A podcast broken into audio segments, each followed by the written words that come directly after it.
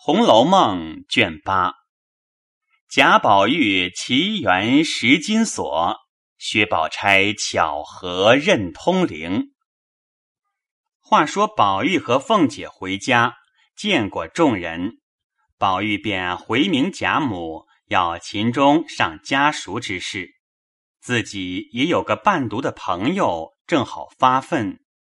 又着实称赞秦钟的人品行事最使人怜爱，凤姐又在一旁帮着说：“改日秦钟还来拜老祖宗嘞。”说的贾母喜悦起来。凤姐又趁势请贾母后日过去看戏。贾母虽年高，却极有兴头。至后日尤氏来请。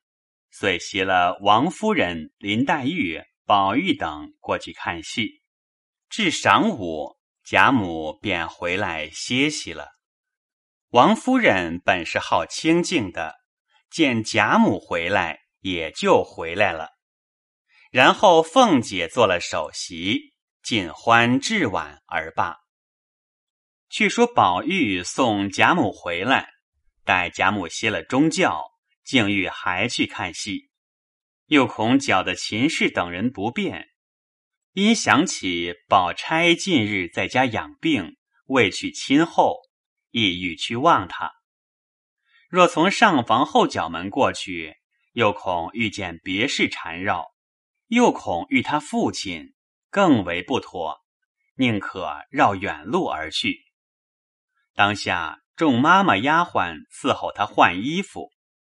见不换，仍出二门去了。众妈妈丫鬟只得跟随出来，还只当他去那边府中看戏。谁知到了穿堂，便向东向北绕厅后而去，偏顶头遇见了门下清客相公沾光、单聘人二人走来，一见了宝玉，便都赶上来笑着，一个抱住腰。一个携着手，都道：“我的菩萨哥儿，我说做了好梦呢，好容易遇见了你。”说着请了安，又问好，又唠叨了半日，才走开。老妈妈叫住，因问：“你二位爷是往老爷跟前来的，不是？”他二人点头道。老爷在孟婆斋小书房里歇中觉呢，不妨事的。一面说，一面走了。说的宝玉也笑了，于是转弯向北奔梨香院来。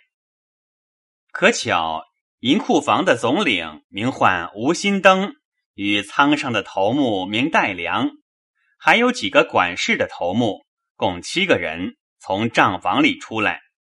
一见宝玉赶来，都一齐垂手站立。独有一个买办，名唤钱华，因他多日未见宝玉，忙上来打签儿，请宝玉的安。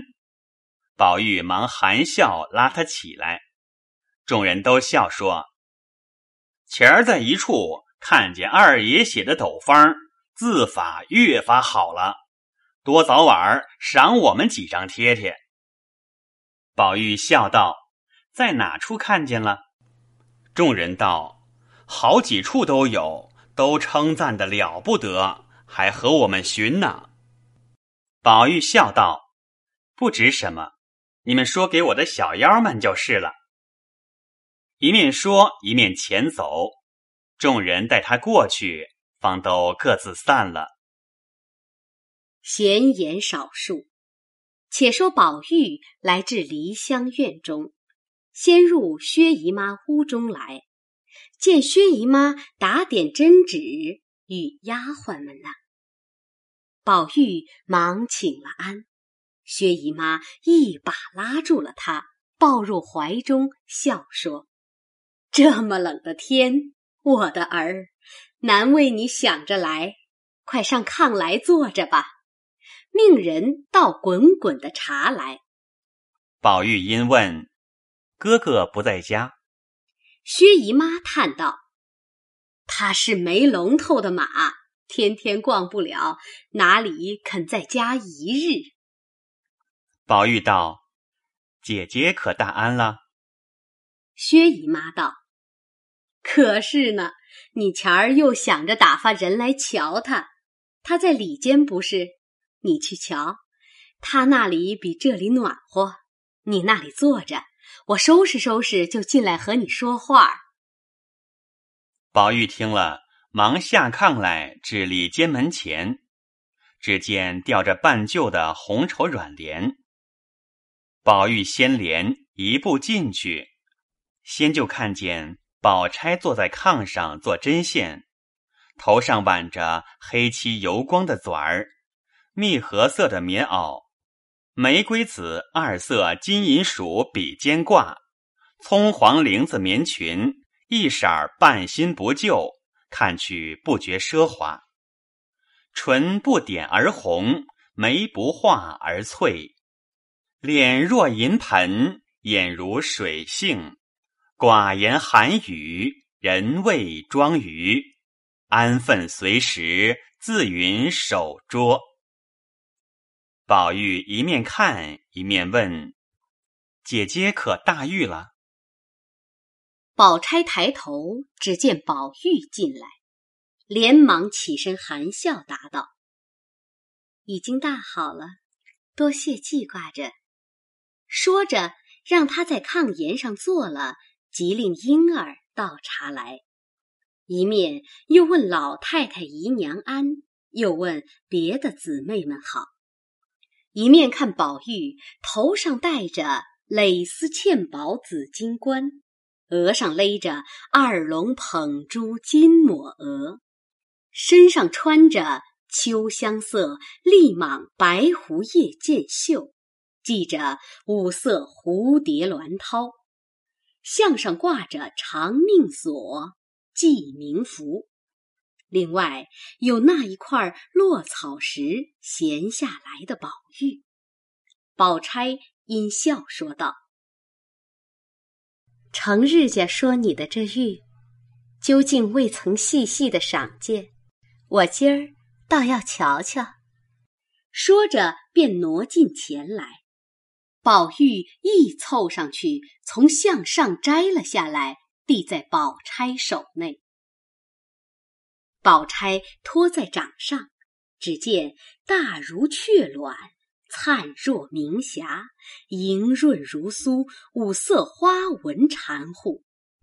看官们须知道，这就是大荒山中青埂峰下的那块顽石幻象。后人曾有诗潮云：“女娲炼石以荒唐，又向荒唐演大荒。失去幽灵真境界，换来新旧臭皮囊。好之运败今无彩，勘探石乖玉不光。”白骨如山望姓氏，无非公子与红妆。那顽石亦曾记下他这幻象，并赖僧所捐的撰文，今亦按图画于后。但其真体最小，方从胎中小儿口中衔下。今若按其体画。恐自己过于微细，使观者大费眼光，亦非畅事。故按其形式，无非略展放些，使观者便于灯下最终可阅。今注明此故，方不至以胎中之儿口有多大，怎能显此狼抗蠢大之物为谤？通灵宝玉正面，通灵宝玉，莫失莫忘，仙寿恒昌。通灵宝玉反面，一除邪祟，二疗冤疾，三治祸福。宝钗看毕，又从先翻过正面来细看，口里念道：“莫失莫忘，仙寿恒昌。莫失莫忘，仙寿恒昌。”念了两遍，乃回头向婴儿笑道：“你不去倒茶，也在这里发呆做什么？”婴儿嘻嘻的笑道：“我听这两句话，倒像和姑娘项圈上的两句话是一对儿。”宝玉听了，忙笑道：“原来姐姐那项圈上也有八个字，我也赏见赏见。”宝钗道：“你别听他的话，没有什么字。”宝玉央道：“好姐姐。”你怎么瞧我的呢？宝钗被他缠不过，因说道：“也是个人，给了两句吉利话，赞上了，所以天天带着，不然沉甸甸的，有什么趣儿？”一面说，一面解了排扣，从里面大红袄上将那珠宝晶莹、黄金灿烂的璎珞摘将出来。宝玉忙拖着锁看时，果然一面有四个字，两面八个字，共成两句集衬，一层暗示画下形象。金锁正面不离不弃，金锁反面芳龄永继。宝玉看了也念了两遍，又念自己的两遍。因笑问：“姐姐，这八个字倒与我的是一对儿。”婴儿笑道：“是个赖头和尚送的。他说必须站在金器上。”宝钗不待他说完，便称他不去倒茶，一面又问宝玉从哪里来。宝玉此时与宝钗就近，只闻一阵阵的香气。不知是何气味，遂问：“姐姐熏的是何香？我竟从未闻过这味儿。”宝钗笑道：“我最怕熏香，好好的衣服熏得烟火气的。”宝玉道：“既如此，是什么香？”宝钗想了一想，说：“啊，是了。”是我早起吃了冷香丸的香气。宝玉笑道：“什么冷香丸这么好闻？好姐姐，给我一碗尝尝。”宝钗笑道：“又混闹了，一个丸药也是混吃的。”一语未了，忽听外面人说：“林姑娘来了。”话犹未了，林黛玉已摇摇摆摆的来了，一见宝玉，便笑道：“哎呦，我来的不巧了。”宝玉等忙起身让座，宝钗阴笑道：“这话怎么说？”黛玉道：“早知他来，我就不来了。”宝钗道。我不解这意。黛玉笑道：“要来时一起来，要不来，一个也不来。今儿他来，明儿我来，如此见错开了来，岂不天天有人来了？也不至太冷落，也不至太热闹。姐姐如何不解这意思？”宝玉因见他外面罩着大红羽缎对襟褂子，因问：“下雪了吗？”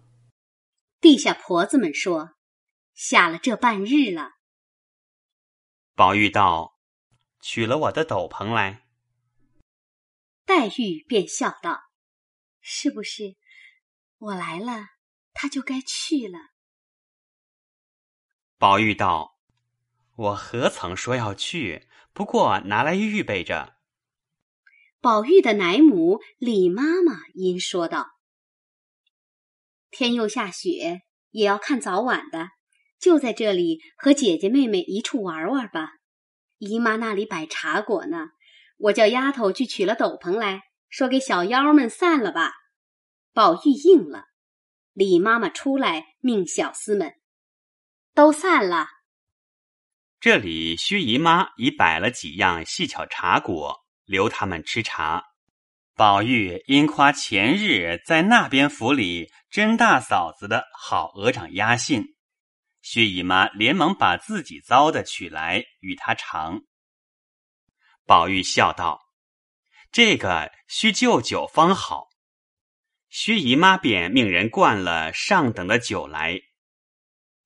李妈妈便上来道：“姨太太，酒倒罢了。”宝玉笑央道：“妈妈，我只吃一杯。”李妈道：“不中用，当着老太太太太，哪怕你吃一坛呢？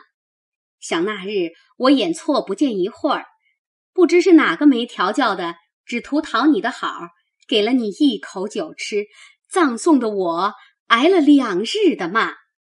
姨太太不知她性子又可恶，吃了酒更弄性。有一日老太太高兴，又紧着她吃；什么日子又不许她吃，何苦我白陪在里面？薛姨妈笑道：“老货，只管放心吃你的去。”我也不许他吃多了，便是老太太问，有我呢。一面命小丫头来，让你奶奶去也吃杯，淌淌寒气。那李妈妈听如此说，只得且和众人吃酒去。这里宝玉又说：“不必烫暖了，我只爱吃冷的。”薛姨妈道：“这可使不得，吃了冷酒，写字手打颤儿。”宝钗笑道：“宝兄弟，亏你每日家杂学旁收的，难道就不知道酒性最热？若热吃下去，发散的就快；若冷吃下去，便凝结在内，五脏去暖它，岂不受害？”从此还不改了，快不要吃那冷的了。宝玉听这话有情理，便放下冷的，令人烫来方饮。黛玉嗑着瓜子儿，只管抿着嘴笑。可巧黛玉的丫鬟雪雁走来，与黛玉送小手炉。黛玉因含笑问他说：“谁叫你送来的？”难为他费心，哪里就冷死了我？雪雁道：“紫鹃姐姐怕姑娘冷，叫我送来的。”黛玉一面接了，抱在怀中，笑道：“也亏你倒听他的话，我平日和你说的全当耳旁风，怎么他说了你就依，比圣旨还快些。”宝玉听这话，只是黛玉借此奚落他，也无回复之词，只嘻嘻的笑一阵罢了。宝钗素知黛玉是如此惯了的，也不去睬他。薛姨妈应道：“你素日身子单弱，经不得冷的，他们记挂着你，倒不好。”黛玉笑道：“姨妈不知道，幸亏是姨妈这里。”倘或在别人家，岂不要恼的？难道看的人家连个手炉也没有？巴巴的从家里送个手炉来，不说丫头们太小心，还只当我素日是这等轻狂惯了呢。薛姨妈道：“你是个多心的，有这样想，我就没有这些心。”说话时，宝玉已是三杯过去了。李妈妈又上来拦阻，宝玉正在个心甜意洽之时，又见姊妹们说说笑笑的，哪里肯不吃？只得屈意央告：“好妈妈，我再吃两杯就不吃了。”李妈妈道：“你可仔细，今儿老爷在家，提防着问你的书。”宝玉听了此话，便心中大不悦，慢慢的放下酒，垂了头。黛玉忙说：“扫了大家的兴，舅舅若叫你，只说姨妈留着呢。这个妈妈，她吃了酒，又拿我们来醒皮了。”一面巧推宝玉，使他赌赌气；一面悄悄的咕哝说：“别理那老货，咱们只管乐咱们的。”那李妈也素知黛玉的，因说道：“林姐儿，你不要住着他了，你倒劝他，只怕他还听些。”林黛玉冷笑道：“我为什么助他？”我也不犯着劝他。你这妈妈太小心了，往常老太太又给他酒吃，如今在姨妈这里多吃了一口，料也不妨事。必定姨妈这里是外人，不当在这里的，也未可知。李妈妈听了，又是急又是笑，说道。真真这林姐儿，说出一句话来比刀子还厉害。我这话算什么？宝钗也忍不住笑着，把黛玉腮上一拧，说道：“真真的，这个贫丫头的一张嘴，叫人恨又不是，喜欢又不是。”薛姨妈一面又说：“别怕，别怕，我的儿来了这里。”没好的你吃，别把这点子东西吓得存在心里，倒叫我不安。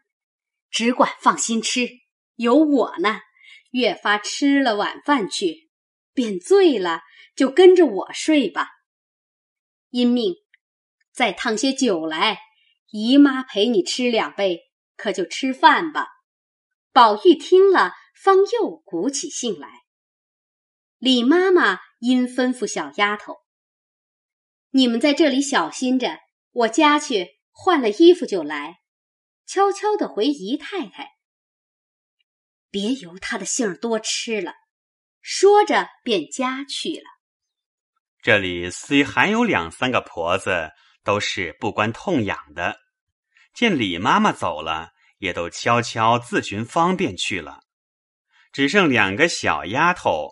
乐得讨宝玉的欢喜，幸而薛姨妈千哄万哄，只容她吃了几杯，就忙收过了。做了酸笋鸡皮汤，宝玉痛喝了几碗，又吃了半碗多碧京粥。一时薛林二人也吃完了饭，又艳艳的喝了几碗茶，薛姨妈方放了心。雪雁等三四人也吃了饭进来伺候。黛玉因问宝玉道：“你走不走？”宝玉咩斜倦眼道：“你要走，我和你一同走。”黛玉听说，遂起身道：“咱们来了这一日，也该回去了。”说着，二人便告辞。小丫头忙捧过斗笠来，宝玉便把头略低一低，叫她戴上。那丫头便将这大红星毡斗笠一抖，才往宝玉头上一合。宝玉便说：“罢了罢了，好蠢东西！你也清醒儿，难道没见别人戴过？让我自己戴吧。”黛玉站在炕沿上道。过来，我与你戴吧。宝玉忙进前来，黛玉用手轻轻拢住束发冠儿，将丽颜掖在抹额之上，将那一颗核桃大的绛绒簪缨扶起，颤巍巍露于例外。整理已毕，端详了一会儿，说：“好了，披上斗篷吧。”宝玉听了，方接了斗篷披上。薛姨妈忙道：“跟你们的妈妈都还没来呢，且略等等。宝玉道：“我们倒去等他们，有丫头们跟着也够了。”薛姨妈不放心，吩咐两个妇女跟着送了他兄妹们去。他二人到了扰，一径回至贾母房中。贾母尚未用晚饭，只是薛姨妈处来，更加喜欢。因见宝玉吃了酒，遂命他自回房中歇着，不许再出来了。因令人好生看待着。忽想起跟宝玉的人来，遂问众人：“李奶子怎么不见？”众人不敢直说他家去了，只说。才进来的，想有事又出去了。宝玉踉跄回顾道：“他比老太太还受用呢，问他做什么？没有他，只怕我还多活两日。”一面说，一面来至自己卧室，只见笔墨在案。晴雯先接出来，笑道：“好好叫我研了墨，早起高兴，只写了三个字，丢下笔就走了。”哄我等了这一天，快来给我写完了这些墨才罢。宝玉方才想起早起的事来，因笑道：“我写的那三个字在哪里呢？”晴雯笑道：“这个人可醉了，你头里过那府里去，嘱咐我贴在门斗上的，我生怕别人贴坏了，亲自爬高上梯，贴了半日，这会儿。”还冻得手僵呢。宝玉笑道：“我忘了，你手冷，我替你握着。”便伸手携着晴雯的手，同看门斗上新写的三个字。一时黛玉来了，宝玉笑道：“好妹妹，你别撒谎，你看这三个字哪一个好？”黛玉仰头看见是“绛云轩”三字，笑道：“个个都好，怎么写的这样好法？明儿也替我写个匾。”宝玉笑道：“又哄我呢。”说着又问：“袭人姐姐呢？”晴雯向里间炕上努嘴儿，宝玉看时。只见袭人合衣睡着，宝玉笑道：“好，太睡早了些。”又问晴雯道：“今儿我那边吃早饭，有一碟豆腐皮儿的包子，我想着你爱吃，和甄大嫂子说了，只说我留着晚上吃，叫人送过来的，你可曾见吗？”晴雯道：“快别提了。”一送来，我便知道是我的。偏才吃了饭，就搁在那里。后来李奶奶来了，看见，说：“宝玉未必吃了，拿去给我孙子吃吧。”就叫人送了家去了。正说着，倩雪捧上茶来，宝玉还让林妹妹吃茶。众人笑道：“ 林姑娘早走了，还让呢。”宝玉吃了半盏，忽又想起早晨的茶来，因问倩雪道：“早起斟了一碗风露茶，我说过那茶是三四四后才出色的，这会子怎么又斟上这个茶来？”倩雪道：“我原是留着的，那会子李奶奶来了，吃了去。”宝玉听了，将手中杯子。顺手往地下一掷，豁啷一声，打个粉碎，泼了倩雪一裙子。又跳起来问着倩雪道：“她是你哪一门子的奶奶？你们这样孝敬她，不过是我小时候吃过她几日奶罢了。如今惯的比祖宗还大，撵了出去，大家干净。”说着，立刻便要去回贾母，撵她乳母。原来袭人实未睡着，不过是故意装睡，引宝玉来怄他玩耍。先闻得说字问包子，也还可以不必起来。后来摔了茶盅，动了气，遂连忙起来解释劝阻。早有贾母遣人来问：“是怎么了？”袭人忙道：“我才倒茶来，被雪滑倒了，失手砸了盅子。”一面又劝宝玉道：“你立意要撵他也好，我们都愿意出去，不如趁势连我们一起撵了。”我们也好，你也不愁没有好的来服侍你。宝玉听了，方无言语，被袭人等挟至炕上，脱了衣裳。不知宝玉口内还说些什么，只觉口齿缠绵，眉眼愈加形色，忙服侍他睡下。袭人摘下那通灵宝玉来。用手帕包好，塞在褥子下。次日待时，便冰不着脖子。那宝玉倒枕就睡着了。彼时李妈妈等已进来了，听见醉了，也就不敢上前，只悄悄的打听睡了，方放心散去。次日醒来，就有人回。那边小荣大爷带了秦钟来拜，宝玉忙接出去，领了拜见贾母。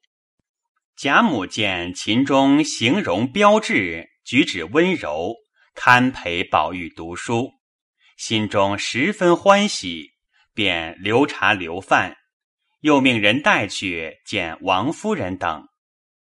众人因爱秦氏，见了秦钟是这样人品。也都欢喜，临去时都有表里。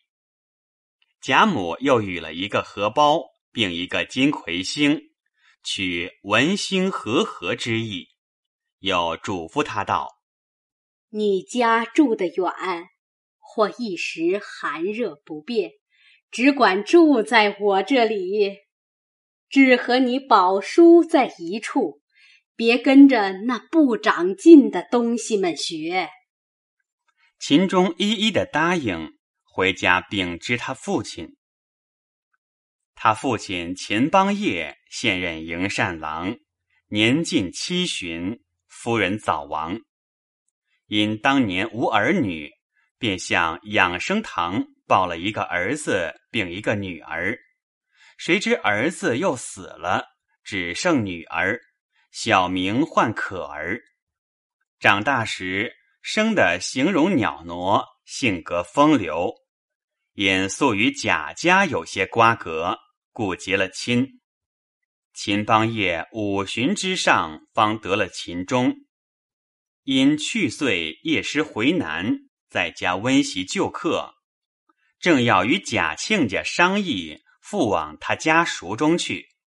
可巧遇见宝玉这个机会，又知贾家塾中私塾的乃贾代儒，现今之老儒。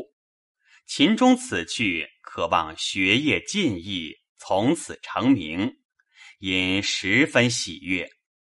只是宦囊羞涩，那边都是一双富贵眼睛，少了拿不出来。